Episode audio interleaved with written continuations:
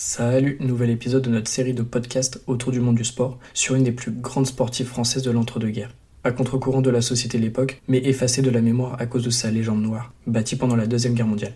Une guerre qui a donné à Violette Maurice un surnom dont elle se serait bien passée et qui l'a souvent suivi après sa mort, la hyène de la Gestapo.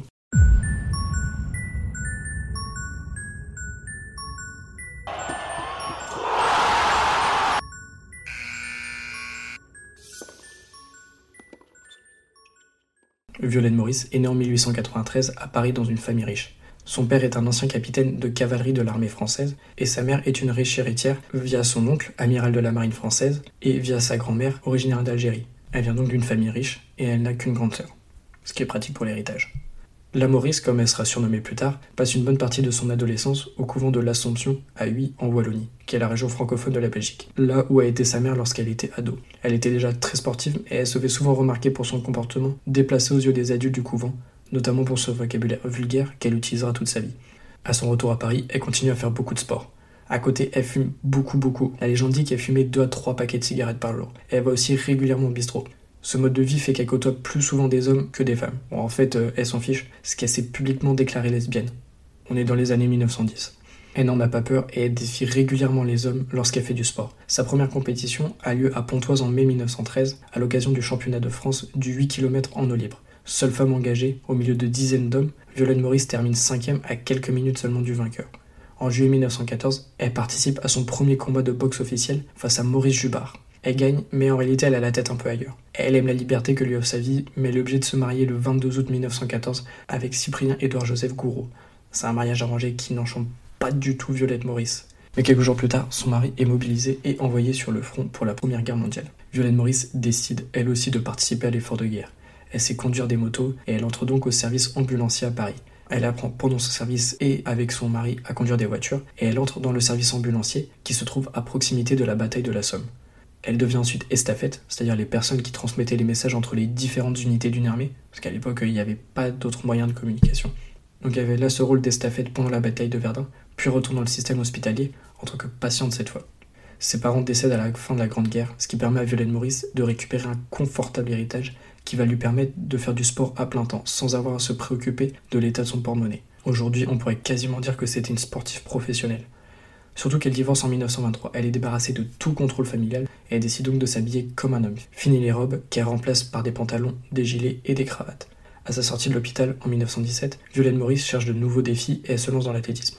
Elle prend sa licence au Femina Sport, un club parisien qui, comme son nom l'indique, est réservé aux femmes. C'est dans ce sport que Violaine Maurice va connaître ses plus grands succès. Elle remporte 15 titres de championne de France en lancer du poids, du disque et du javelot, bat à 9 reprises les records de France. Elle bat également le record d'Europe du lancer du javelot et ceux du monde du lancer du disque et du lancer du poids. Dans cette dernière, qui est l'épreuve où elle excelle, elle bat le record à 3 reprises et elle est la meilleure athlète mondiale entre 1918 et 1925. On est à une époque où le sport féminin connaît un fort développement. Grâce à la Première Guerre mondiale, les femmes ont pris la place des hommes dans les usines et les champs, mais se sont également appropriés leurs loisirs, comme le sport. Si les femmes sont acceptées depuis 1900 aux Jeux Olympiques, en vrai elles étaient simplement tolérées, les années 1920 voient l'apparition de nombreuses compétitions internationales. Violaine Maurice prend part aux deux premiers Jeux féminins, disputés à Paris en 1921 et à Monaco en 1922, avec à la clé trois médailles, dont deux titres au poids et au disque. Violaine Maurice ne se contente pas de l'athlétisme, et pratique en parallèle le foot, la boxe, le cyclisme, la natation, et participe à de nombreuses courses automobiles et de moto. Et avec succès, puisqu'elle remporte jusqu'en 1927 trois championnats de France de football, deux Coupes de France, deux courses de vélo, le Bol d'Or, qui est l'ancêtre des 24 heures du Mans, et six autres courses automobiles. Elle est aussi deuxième du Paris-Nice Moto en 1925, vice-championne de France du 1000 mètres en natation en 1922, troisième de la traversée de Paris à la nage en 1921. Et elle bat également à deux reprises le record du monde du 5 km sur un vélo en 1925. Ce qui, à l'époque, est un énorme palmarès. Violaine Maurice aurait pu légitimement prétendre participer aux Jeux Olympiques. Mais pour ceux de 1920 et 1924, quand elle est à son prime, l'athlétisme et le foot ne sont pas ouverts aux femmes. En revanche, en 1928, il y a 5 épreuves féminines en athlétisme, dont le lancer du disque. Si ces plus belles années sont passées et que Violaine Maurice a un peu délaissé l'athlétisme pour les courses automobiles, elle peut encore en rêver grâce à son statut et sa renommée dans le sport féminin français. Mais malheureusement pour elle, les temps ont changé. Alice Milla, une des fondatrices de la Fédération française sportive féminine, n'est plus présidente depuis 1925. Elle avait toujours été un soutien de Violaine Maurice. Elle revient en 1930, mais c'est trop tard en 1928, ce sont ses adversaires qui tiennent la fédération. Et Violaine Maurice est une des premières à en faire les frais. Elle est exclue au début de l'année 1928 pour son homosexualité et sa manière de s'habiller. Officieusement, elle paye aussi ses nombreuses demandes pour être remboursée de ses frais de voyage pour les compétitions, de sa consommation d'alcool et de tabac, et surtout sa suspension pour incitation au dopage en 1926. Privée de Jeux Olympiques, Violaine Maurice ne se laisse pas faire et porte plainte contre la fédération pour abus de pouvoir. Elle perd le procès en 1930 à cause de, je cite, l'exemple déplorable qu'elle donne aux jeunes filles. On lui reproche notamment son port du pantalon. Elle accepte néanmoins de porter des tenues jugées plus féminines pour être réintégrée dans la fédération. Mais ses plus belles années sportives sont définitivement derrière elle elle fait une masectomie en 1930, c'est-à-dire qu'on lui enlève une partie de ses seins qui l'a gênée pour conduire, notamment. En 1928, elle ouvre un magasin d'accessoires automobiles qui fait faillite en 1931 et part vivre quelques mois aux États-Unis. À partir de 1937, sa vie devient beaucoup plus floue, notamment pour son rôle pendant la Deuxième Guerre mondiale. Quelques faits sont certains. Elle voue une haine profonde à l'État français depuis son procès perdu en 1930. Elle décide donc de collaborer avec l'occupant allemand. Elle est notamment chauffeuse de collaborateurs notoires et gère un garage de la Luftwaffe à Paris. Enfin, elle est abattue le 26 avril 1944 par des résistants en Normandie. Elle conduisait sa voiture et emmenait avec elle une famille de collabos normands.